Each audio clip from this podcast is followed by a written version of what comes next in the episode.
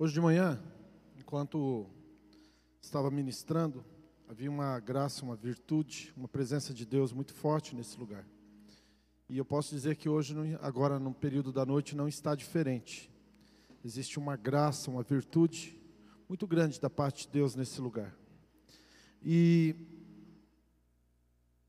chega no final do ano, principalmente nesses últimos dias depois do Natal, é, aparece uma série de pessoas fazendo uns prognósticos, né?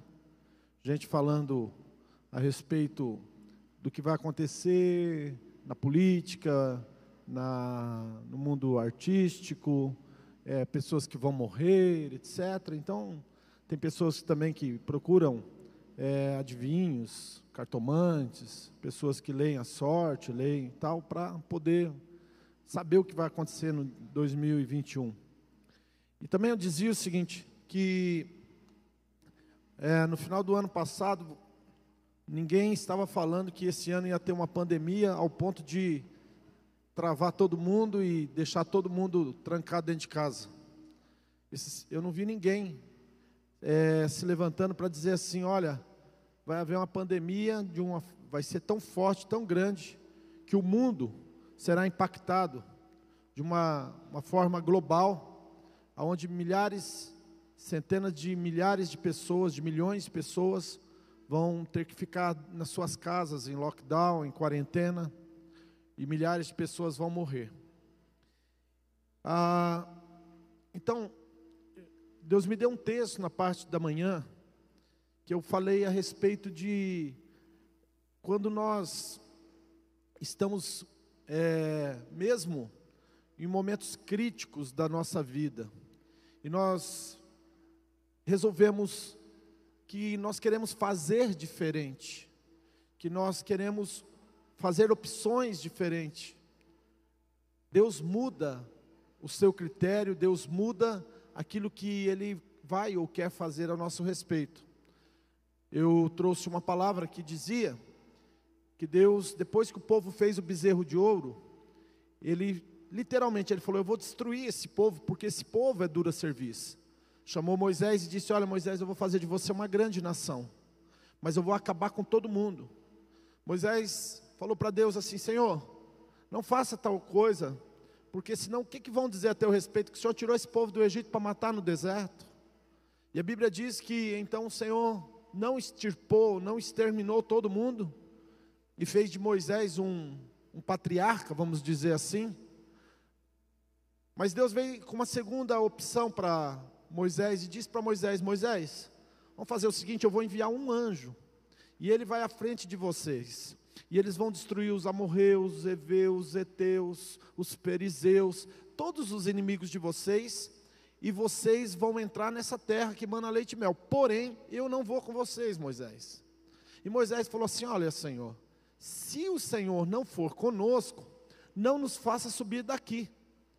E aí então, veio novamente Deus para Moisés e disse: Olha, Moisés, eu irei com vocês, e a minha presença dará descanso para vocês. Então, entenda esse contexto. Apesar de que havia uma sentença que Deus queria ah, colocar em prática contra o povo que tinha feito um bezerro de ouro, a partir do momento que houve um homem que se posicionou, que intercedeu pelo povo, que clamou pelo povo, que mesmo Deus provando ele, é, para dar a ele uma posição, né, acima até de Abraão, de Isaac, de Jacó, ele não aceitou, muito pelo contrário, ele intercedeu e pediu pelo povo, e Deus mudou a decisão que Deus tinha a respeito de destruição. Então, quando as pessoas me perguntam assim, Pastor Jaquenilson, é, como que vai ser o meu 2021? Como que será a minha vida? É, ontem eu estava voltando de viagem e eu fiz menção de quando eu comecei a ler a Bíblia. Inclusive o ano que vem eu quero desafiar você, nós vamos começar a ler a Bíblia, nós vamos estar liberando aí, né, o, é, os nossos estudos, os textos é, que nós estaremos um plano né, de leitura da Bíblia para 2021. Gostaria de convidar você para fazer parte junto comigo das pessoas que vão ler a Bíblia inteira em 2021. Quem está comigo aí? Vamos ver. Está disposto a ler a Bíblia? vale a pena. Você vai ser muito abençoado. E eu dizia que quando eu li 1 Reis, 2 Reis, eu entendi legal. Li 1 Samuel, 2 Samuel, entendi legal. Quando eu cheguei em Crônicas, 1 Crônicas e 2 Crônicas, para mim foi muito difícil. Por quê? Porque ali começa a falar de dois reinos: o reino do norte e o reino do sul. O reino de Israel e o reino de Judá. Porque houve uma, uma separação. Jeroboão subiu para o norte de Israel com dez tribos e Roboão, filho de, de, eh, de, Salomão, ficou ali em Israel, em Jerusalém, com apenas duas tribos. E aí o que, que eu entendia?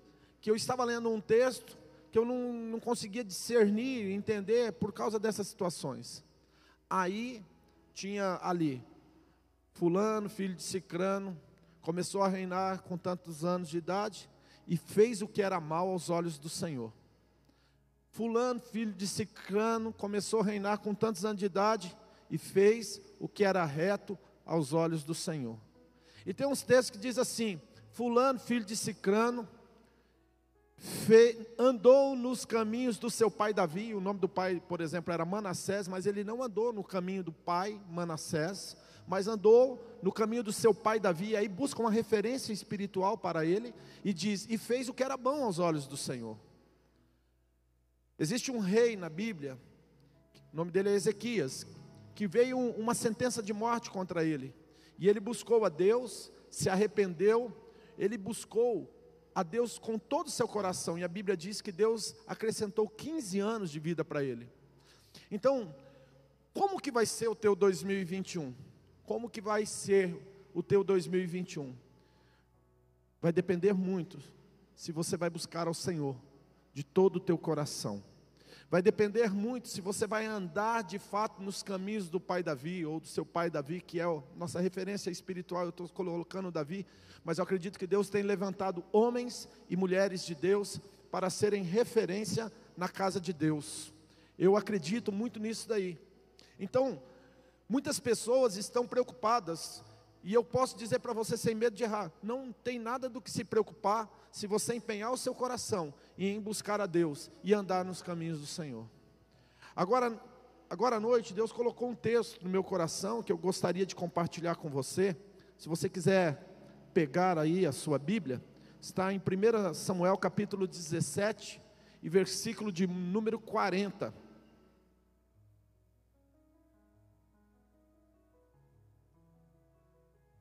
Só dá um pouquinho mais de retorno para mim. E diz assim: E tomou o seu cajado na sua mão, e escolheu para si cinco seixos no rio, e pô-lo no alforje do pastor, que trazia, a saber, no seu surrão.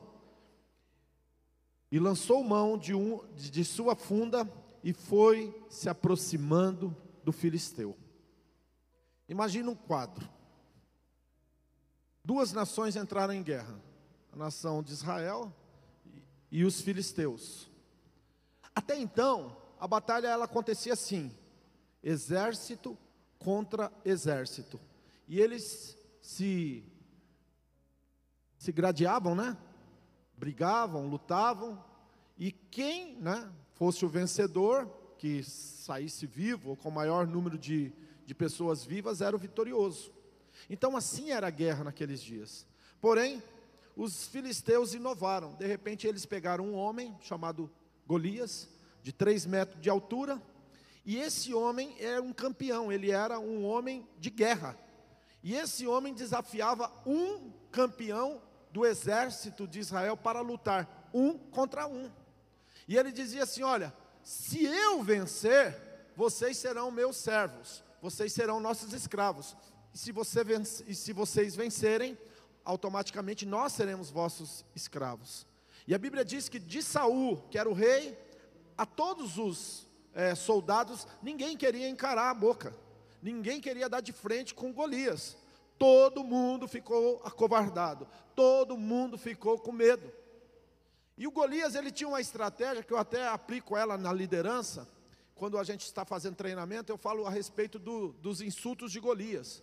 O Golias ele, ele era tão estratégico que seis horas da manhã ele se colocava em cima de um monte e começava a gritar e ele começava a afrontar e desafiar o inimigo, ou seja, o povo de Deus, o povo de Israel. E ele gritava e falava: Cadê o campeão de vocês? Aonde está o vitorioso? Aonde está o valente? Aonde está o homem de guerra de vocês para vir lutar contra mim? Se vier lutar contra mim hoje, eu vou fazer dele é, é carne para as aves, eu vou dar o corpo dele para as aves, eu vou fazer dele um nada, eu vou destruir, eu vou matar, eu vou aniquilar.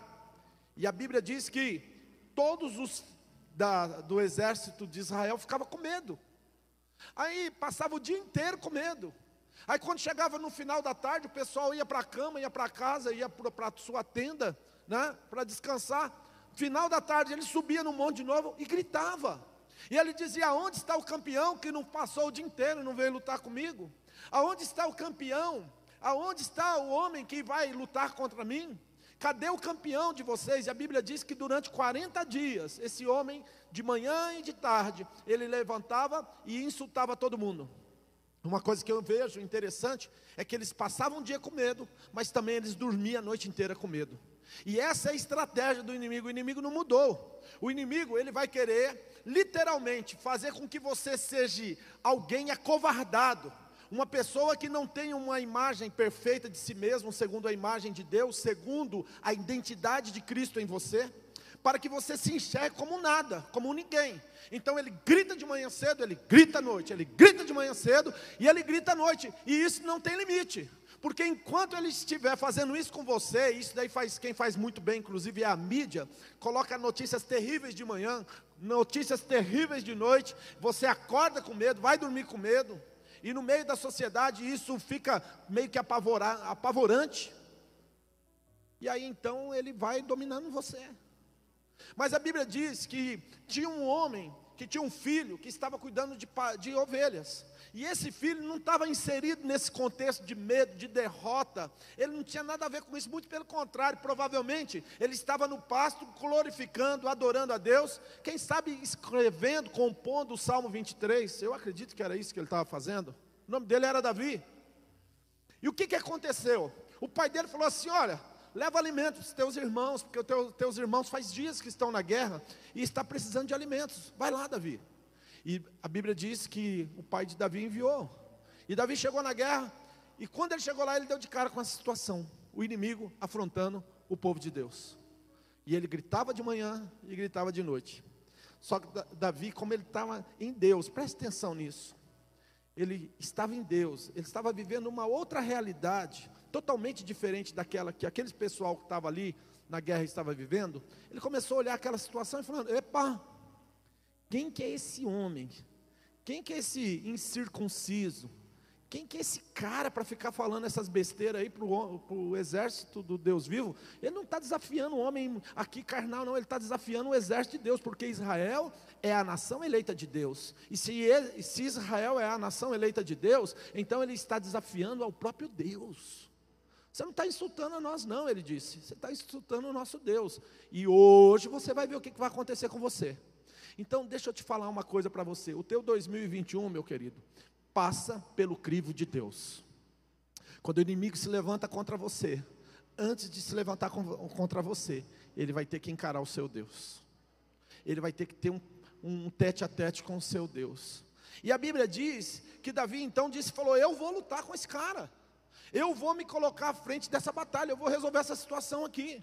E quando ele disse que ia lutar com, com o filisteu, o Saul falou: Não, rapaz, você é um moleque, você é uma criança, você está doido, você vai lutar contra um homem de quase 3 metros de altura. Ele falou: Não, fique tranquilo, eu tenho experiências com meu Deus. Eu estava pastoreando as ovelhas do meu pai e apareceu um leão, e com a minha própria mão eu matei ele.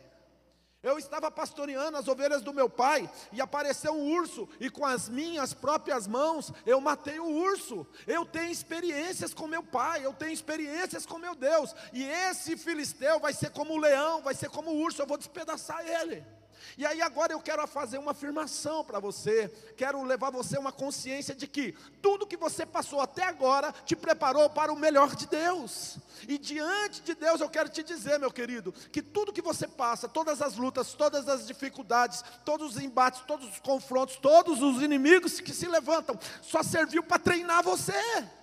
Para te forjar, para fazer de você uma pessoa melhor, uma pessoa mais preparada, mais perpicaz. E quando Davi estava cuidando das ovelhas do pai, e tudo isso estava acontecendo, na verdade ele estava em treinamento.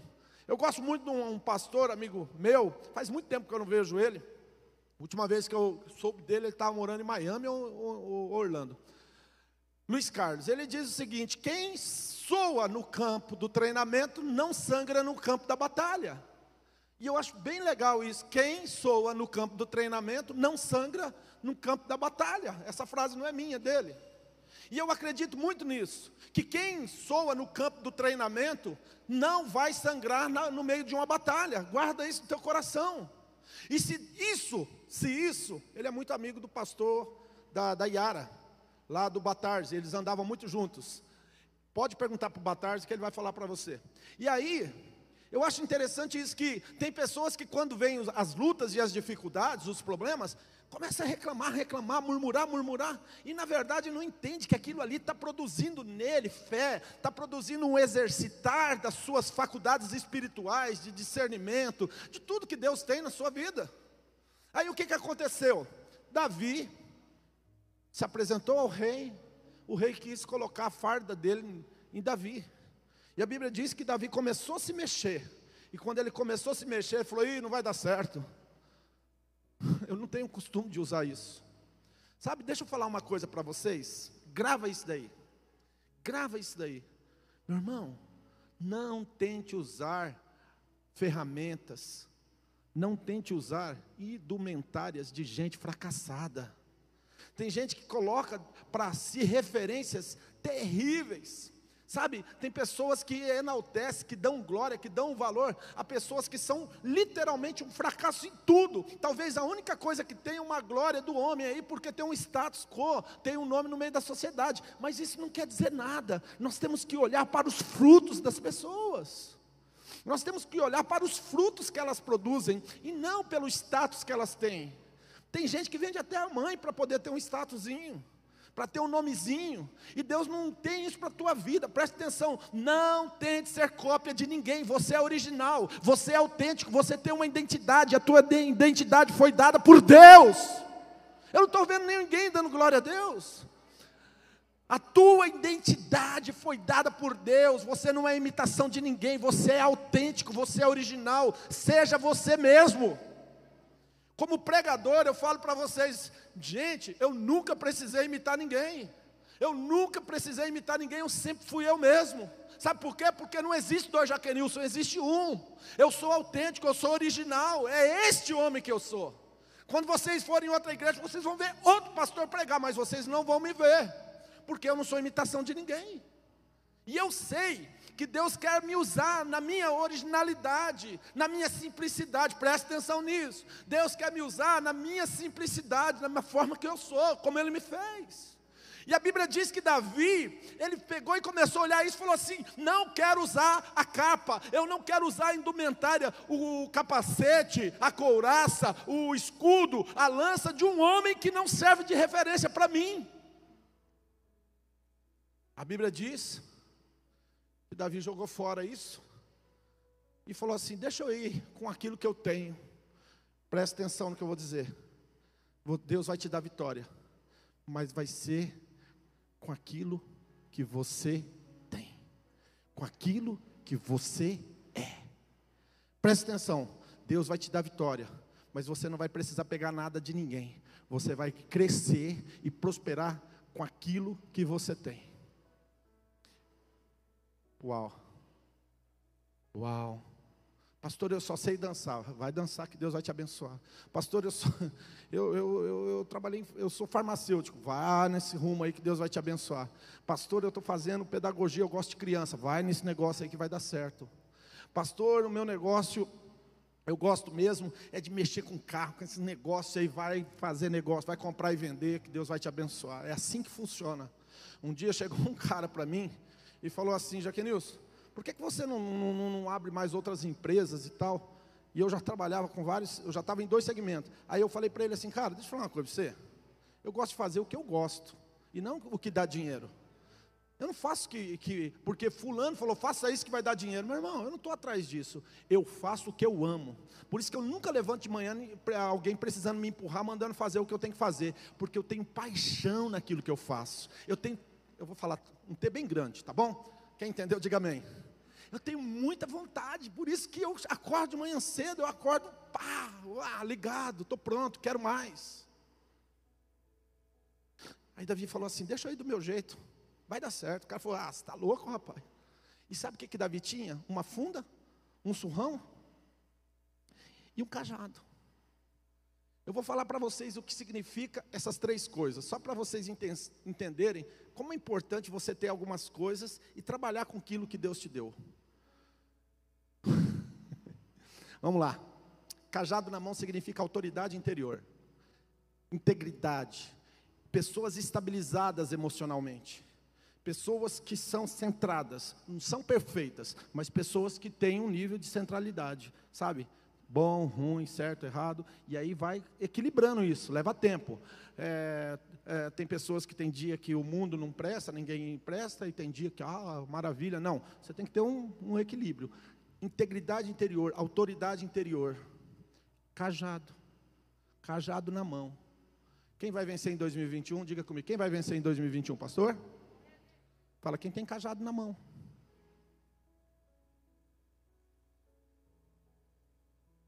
Funda. O que, que significa funda? A Bíblia diz assim: não se deita vinho novo em odre velho.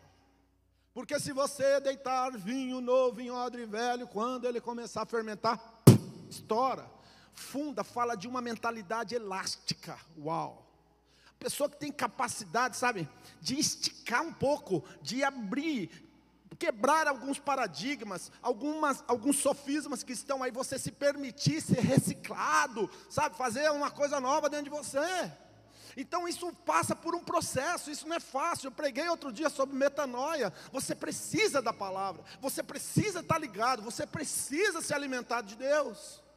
E é isso que Deus quer fazer exatamente na sua vida. Ele quer colocar um cajado na tua mão, mas Ele quer te dar uma funda. E a funda é uma mentalidade que tem elasticidade, é um odre que pode, sabe, se moldar, se pode esticar no meio dessas, dessas performances que vão aparecendo, dessas mudanças, dessas metanoias. E é isso que deu, dessas metamorfoses.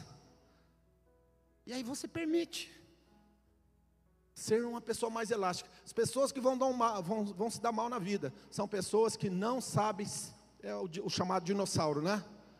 O que, que aconteceu com os dinossauros? Não se adaptaram. Não tem, não tem uma mentalidade elástica, não sabe se adaptar às coisas. Quem vai vencer? Quem tem cajado e quem tem funda. Quem tem funda é quem sabe se adaptar. Terceiro, surrão. Para que, que serve o surrão? A Bíblia diz assim: que o homem bom tira do, do seu bom tesouro as boas coisas. A Bíblia diz assim: que o homem bom tira do seu bom tesouro as boas coisas. Para que, que serve o, o, o surrão? O surrão é o teu coração.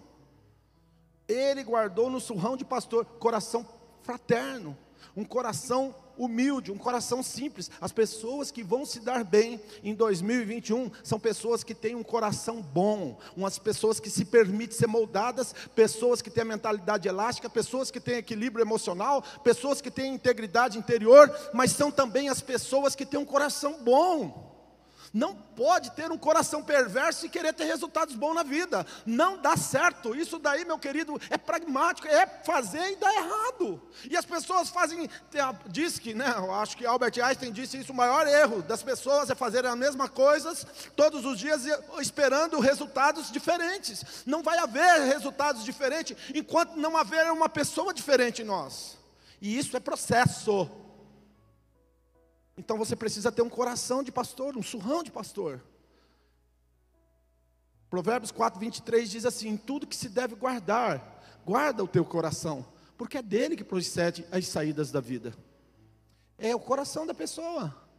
Meu irmão, a Bíblia diz: se o teu coração for bom, o teu corpo terá luz. Se os teus olhos forem bons, teu corpo terá luz. Mas se você tiver um coração ruim, por consequência os teus olhos forem maus, com grandes trevas você estará.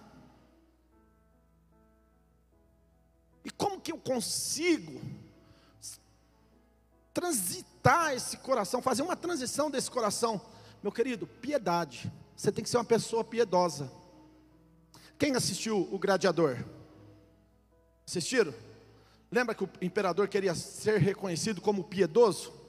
O piedoso, tipo assim, o que usa de piedade, é um princípio da bondade.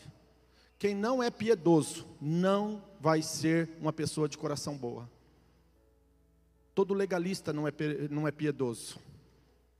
Toda pessoa que vive julgando sem ter argumentos não é piedoso. Piedade é liberalidade no dar, é ser um voluntário em ajudar o próximo, ajudar alguém ou alguma coisa. Você tem que fazer parte de algo.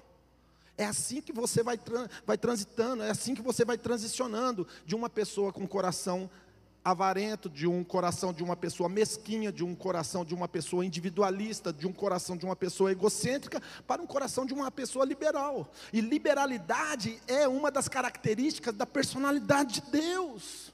Então Deus quer te dar um coração novo. Uau. Cara, eu já pararia por aqui. Já está legal isso daqui, né?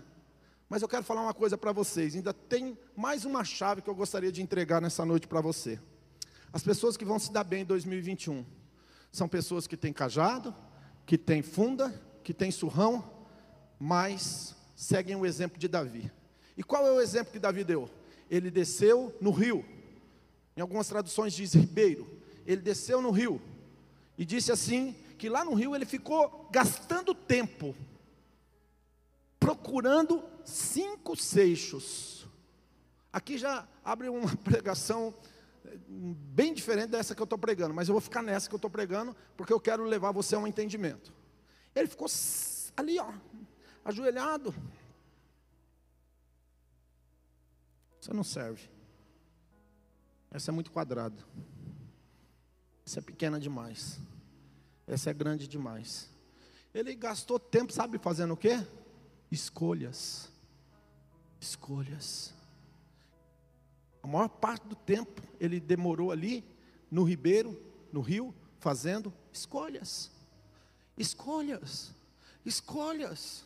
Escolhas, ele, ele fez escolhas, ele fez escolhas, e nessa noite eu gostaria de afirmar para você o seguinte: vai dar tudo certo a partir do momento que você fazer as escolhas no lugar certo. E qual é o lugar que nós devemos fazer escolhas, pastor? Nós temos que fazer escolhas em Deus. As nossas escolhas têm que ser feitas em Deus. A Bíblia diz que ele gastou tempo fazendo escolhas. Escolheu para si cinco seixos. Escolhas. O teu 2021 vai ser resultado das tuas escolhas.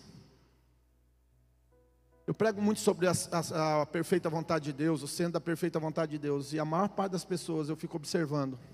Essas pessoas elas não discernem a vontade perfeita de Deus e elas vivem fazendo escolhas erradas. Escolhas erradas. Você tem que aprender a fazer escolhas. Por isso que eu coloquei como um dos fundamentos daquilo que vai acontecer no teu 2021, o teu coração o teu coração. Porque toda vez que você for fazer uma escolha, quer queira você sim, quer queira você não, você vai se inclinar para a direita ou para a esquerda conforme a intenção do seu coração. A Bíblia diz assim, ó: aonde estiver teu coração, ali estará o teu tesouro. Vou repetir. A Bíblia diz: aonde estiver o teu coração, ali estará o teu tesouro. Olha para mim aqui. Tem coisas que eu posso fazer por você, mas tem coisas que eu não posso fazer por você. Se permitir ser moldado, se permitir ser tratado, se permitir entrar no processo, se permitir, sabe, ser curado, isso é contigo, toca a você, não a mim. E você tem que querer muito mais do que eu quero isso por você. Porque a partir do momento que você fizer esta escolha, você tomar essa decisão, as coisas vão começar a acontecer na sua vida. Tem pessoas, e agora eu quero falar profeticamente, e eu não tenho dúvida do que eu estou falando. Tem pessoas aqui no nosso meio que têm caminhões de bênção esperando para ser depositado nas suas vidas, mas ainda elas não fizeram escolhas em Deus. Elas ainda não fizeram as opções certas. Elas fazem opções, elas fazem escolhas, mas são escolhas erradas. Não ativa o kairós, não ativa o sobrenatural, não atrai a presença de Deus. Quando Salomão ele foi consagrar o templo, ele ofertou, ele fez uma oferta de mil holocaustos a Deus, ele ofereceu mil bois, mil touros para Deus, sabe por quê? Porque ele queria atrair a presença de Deus. Os olhos de Deus iam voltar, olha Olha o sacrifício. A pastora foi muito feliz quando ela escolheu Lucas 21 para falar a respeito de uma viúva. O que, que a viúva fez? Ela pegou duas moedas e depositou no gasofilácio. Ela escolheu entregar o seu melhor, o seu tudo para Deus.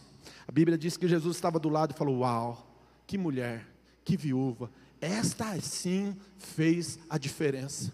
E aí eu quero encerrar aquilo que eu quero tra transmitir para você. Se você não faz diferença nenhuma, que diferença você faz?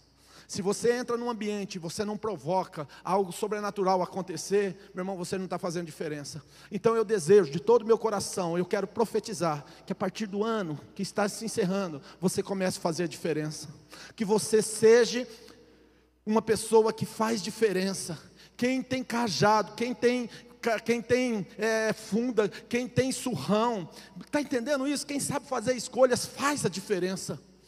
Sabe, eu não estou aqui para rasgar seda para ninguém, mas eu, tava, eu estava vendo a minha esposa, a pastora Osana, subir aqui, e eu fiquei olhando, no meu coração, a seguinte palavra veio na minha mente: ela faz a diferença. Quando ela pega o microfone, ela começa a orar, começa a trazer a palavra. Por quê? Porque ela provoca, ela traz algo diferente da parte de Deus. Por quê? Porque ela se entrega totalmente a Deus. E nessa noite eu quero dizer, eu não estou dizendo que os outros não fazem, eu, eu sou maravilhado de ver vocês tocando e cantando. Eu só estou fazendo uma observação. Todos eles, ah, eu sou fã, ela não precisa rasgar seda no, desse povo que está aqui em cima, eles são maravilhosos. Luquinha tocando, sabe, Samela cantando, é uma maravilha, mas imagine você agora. Será que você vai continuar entrando e saindo em um lugar sem fazer diferença? E eu não estou falando daquelas pessoas espalhafatosas que chamam a atenção para si, não. Eu estou falando, meu querido, de amor, de bondade, de humildade, de simplicidade, sabe, de altruísmo, de se entregar, de se doar. Como eu disse, você tem que ser piedoso. Usar de piedade. A tua presença não precisa ser notada, mas a sua ausência tem que ser profundamente sentida. Uau, essa é minha. A tua presença não precisa ser notada, mas a tua ausência tem que ser sentida. Quando você não está, você tem que fazer falta. Se você não faz diferença, que diferença você faz? Se você não faz diferença, que diferença você faz? Seja um atrator, corta esse teclado, nós vamos entrar com a música. Olha para mim. Olha para mim, igreja. É um tempo novo que está se iniciando. São oportunidades que estão aí te esperando. São coisas que você nem sabe, mas Deus já entregou para você. Você não tem noção do que Deus tem para a sua vida. Só que Davi ele fez as escolhas. Ele escolheu cinco pedras. E dessas cinco ele escolheu uma para derrubar o inimigo. Ele colocou essa pedra dentro da sua funda e foi se achegando. E foi se achegando. O inimigo tinha espada, tinha lança, tinha escudo, tinha escudeiro, tinha tudo. Davi tinha uma funda, um cajado e uma pedra das cinco que ele separou para ele. Uma pedra. Sabe, às vezes as pessoas querem coisas extraordinárias, mas Deus habita e ele se manifesta muito na simplicidade. Uma das cinco pedras derrubou Golias uma das cinco pedras derrubou Golias. Foi o suficiente para derrotar o inimigo. Aquele mesmo inimigo que gritava de manhã, aquele mesmo inimigo que gritava à noite, aquele mesmo inimigo que fazia eles dormirem e acordarem com medo, uma atitude, uma decisão, mudou a história de todo mundo. Uma pedra cravada na cabeça de um gigante mudou a história de Israel. Deus tirou a vergonha, Deus tirou o pobre deles. Deixa eu falar uma coisa para você. Às vezes, você pensa que a vitória é só para você. Aprenda uma coisa: sonho que se sonha sozinho é ilusão. Se você chegar ao topo da sua vida sozinho, e você chegar ao topo da sua vida sozinho, você fez alguma coisa de errado. Sucesso sozinho é tragédia. Quando você vencer, tua família vai vencer. Quando você derrubar o gigante, tua família vai, vai vencer. Teus parentes vão vencer. Seus amigos vão vencer. Até quem não gosta de você também vai vencer. Porque a tua vitória não é só tua vitória, é uma vitória de muita gente. É assim que funciona.